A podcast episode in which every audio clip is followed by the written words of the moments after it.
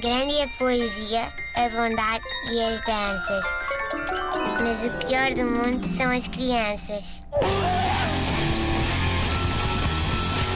Para hoje vamos ter aqui uma espécie de tutorial, uh, mas ainda antes gostava aqui de, de, de, falar sobre algumas respostas, algumas participações que tivemos dos nossos ouvintes a propósito do pior do mundo são as crianças de ontem, em que se falava da questão do casaquinho, não é? Uh, e eu, que não gosto nada de generalizações, apercebi-me de facto que é uma coisa muito típica das, das mulheres, das mães, portanto, a ideia do veste uma malhinha, filho. Uhum. E de facto, recebemos aqui muitas eh, participações, algumas participações de, de, dos nossos ouvintes.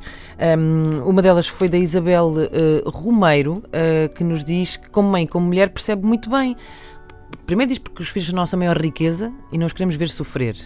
Eu acho que quero mesmo um bocadinho ver os meus filhos sofrer. Não, não quero. Um, e depois, basicamente, uh, é uma questão pragmática, diz ela. Uh, mais do que altruísmo, é pragmatismo.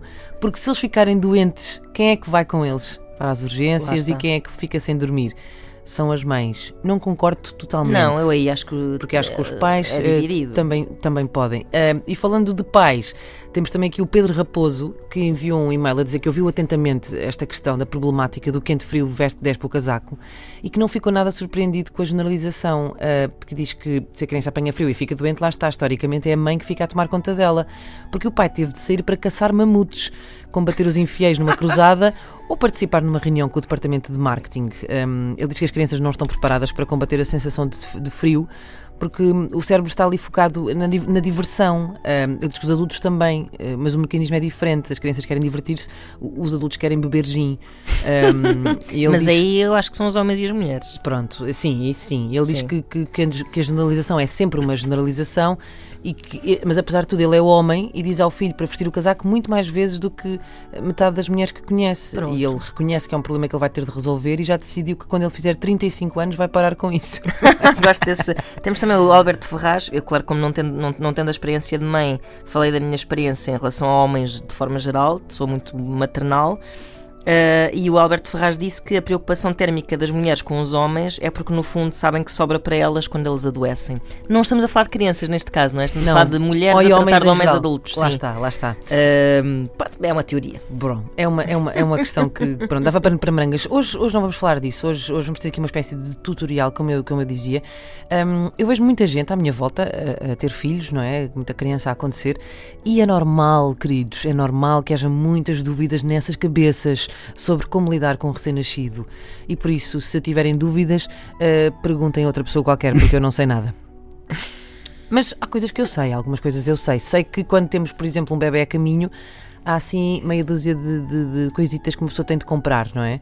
Também há muitas coisas que não temos de comprar, mas sobre isso falamos outro dia. Um, ehm, mas uma, uma dessas, um desses artigos é mesmo, que é mesmo necessário é uma cama. Uh, podem não comprar logo, logo, assim que o bebê nasce. Uh, porque um recém-nascido cabe também muito bem na gaveta de uma mesa de cabeceira. Também não é preciso fazerem essa cara, porque é óbvio de, que têm de, forrar com aquele plástico de bolhas que torna a gaveta mais macia. Um, além disso, tem a vantagem de poderem ir rebentando umas quantas bolhas quando o bebê estiver a berrar como um desalmado, sem vocês perceberem porquê. É Ali, pac, pac, pac, duas da manhã, uhum. quatro da manhã, cinco, pac, pac. Bom, uh, no entanto, o bebê vai crescer uh, e eventualmente vão mesmo ter de comprar uma cama. E uh, se calhar ainda ninguém vos disse isso, não é? Vocês estão a ler aqueles livros de paricultura em que é tudo lindo uh, e rosinha e azulinho. Um, e se calhar ninguém vos disse que há um problema com as camas do dos bebés. Um, e, e, não, eu não estou a falar daquelas questões da cama dar ou não para tirar a lateral, ou se o colchão é antiácaros ou hipoalergénico. não.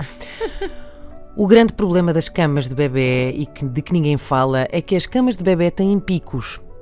As camas de bebê têm picos e são uns picos invisíveis, mas muito afiados, que ao mínimo contacto com a pele do bebê os faz saltar imediatamente da superfície da cama. E perguntam vocês, pais aflitos, à toa, que só querem comprar uma caminha para o vosso bebê. Mas Inês, são todas assim? Não. Uma em cada 100 camas é macia como uma nuvem mas ninguém sabe quais são. É uma espécie de euro milhões. E esse é o grande problema. Nós nunca sabemos onde vai sair e a quem. Mas curiosamente, eh, quando a cama do vosso bebê tem picos, depois começam a conhecer uma quantidade absurda e até muito enervante de pessoas a quem saiu o euro milhões. Portanto, eu que também, pronto, comprei duas camas com defeito, as minhas camas também vinham com muitos picos. hum, o que é que eu recomendo uh, aos futuros pais? É que se preparem e como? Ponham de lado esses livrinhos de puericultura que andam a ler que não servem para nada e, na dúvida, comecem já a procurar tutoriais de bebés faquir. De nada. Ai, ai, ai, ai, até me engasguei. Grande é a poesia, a bondade e as danças. Mas o pior do mundo são as crianças.